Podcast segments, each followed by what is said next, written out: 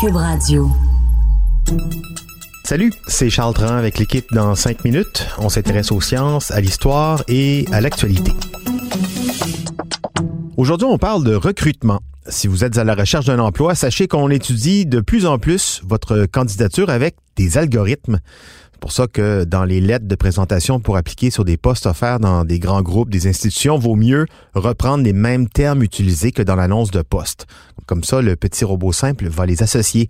Pour filtrer 50 candidatures dans un océan de lettres, on peut comprendre qu'on fasse appel à des logiciels comme ça, mais lorsque les entretiens d'embauche sont, eux, filmés et que vos moindres pincements de lèvres, clignements des yeux ou grattages de nez sont analysés, là aussi par des robots, on peut se poser deux, trois questions.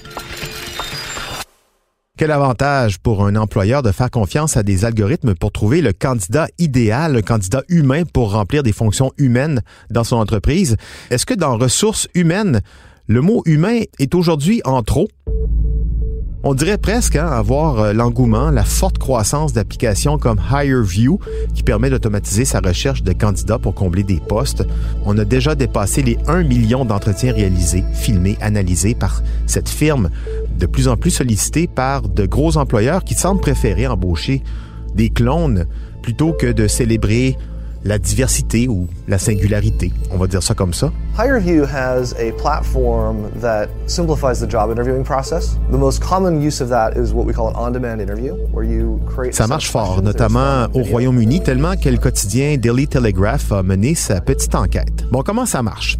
HireView se spécialise dans des entrevues pour fin de recrutement, des entretiens qui sont faits à distance, donc avec un ordinateur et sa caméra. Les candidats sont invités à envoyer une vidéo filmée à la première personne dans laquelle ils doivent se présenter et répondre à une série de questions. Donc nous avons mis en place un système d'entretien automatisé. Automatisé parce qu'en fait nous ne sommes pas derrière la caméra en train de vous poser les questions. Vous allez recevoir une invitation. Les algorithmes passent ces vidéos au peigne fin et analysent 350 variables différentes langage, tonalité, mimique, expression faciale. 350 caractéristiques dont 80 euh, à 90 relèveraient du langage. Par exemple, quelqu'un qui emploie le nous au lieu du je est considéré par la machine comme relevant d'un esprit d'équipe, un naturel corporatiste, ce qui donne plus de points au candidat. Pour un poste en sciences, par exemple, utiliser un langage plus technique, ça aussi, ça vaut plus de points. Hello, my name is Vera and I'm a robot. And what's your name? Le ton de la voix aussi, quelqu'un qui parle lentement est perçu comme une personne ennuyeuse. Donc, pour une entreprise qui cherche des représentants commerciaux qui doivent intéresser d'éventuels clients, le tri se fait assez automatiquement, mettons. Inversement, quelqu'un qui parle trop vite, ben, on le comprend pas non plus. HireView prétend dans ses services faire preuve d'empathie. Pour chaque entretien de 15 minutes, 25 000 données sont récoltées trier, analyser. 25,000 different features and complex relationships between those. Des informations qui marquent euh, certaines émotions, des comportements, des traits de personnalité pour voir comment les candidats réagissent à telle ou telle information. On serait tenté de voir dans ça pour HireView une incroyable mine de données liées à la reconnaissance faciale des candidats, mais il semble que ce soit pas le cas. Mais c'est pas nécessairement plus rassurant. Au lieu d'identifier des traits physiques de candidats, l'algorithme amasse des données et des traits psychologiques des expressions faciales, des rides, des soulèvements de sourcils, des clignements des yeux, des, des micro-interactions qui en disent beaucoup, beaucoup plus sur une personne qui sont conservées dans leur base de données. Donc, euh, si on n'est pas sélectionné pour un poste dans une entreprise, il y a peu de chances qu'on le soit si on applique une deuxième fois qui fait affaire avec HireView. Pour le moment, de grands groupes, Unilever, Manpower, HBO, Vodafone, Hilton, des banques aussi. Les AI Recruitment Systems, c'est comme ça qu'on les appelle en anglais, mais aussi en Asie. Au Japon, c'est fréquent. En Corée du Sud aussi, des centaines d'entreprises utilisent Midas IT pour sélectionner ses candidats. L'armée nationale sud-coréenne aurait même développé son propre système maison pour recruter des officiers dits de rang inférieur.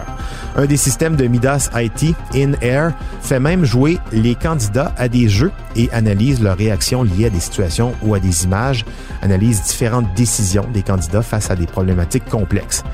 On est rendu là. Et une des raisons données par les entreprises qui utilisent de tels algorithmes, en fait, c'est pour répondre à des besoins d'objectivité dans leur processus d'embauche. Argument facile, contestable aussi, puisqu'on le sait maintenant, les algorithmes reproduisent beaucoup plus souvent qu'autrement les biais des humains qui les créent.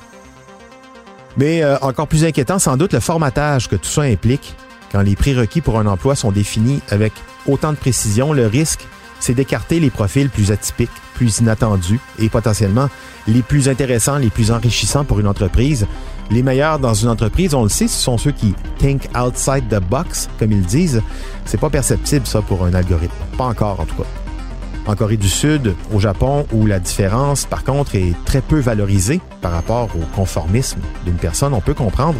C'est plate pour eux, mais bon, si ça les arrange. Le problème, c'est que ces systèmes, des plus rudimentaires jusqu'aux plus poussés, des machines qui choisissent des humains, c'est très tendance, euh, pas juste en Asie. D'après le Wall Street Journal, 500 des plus grandes entreprises américaines fonctionnent déjà avec ce type de logiciel.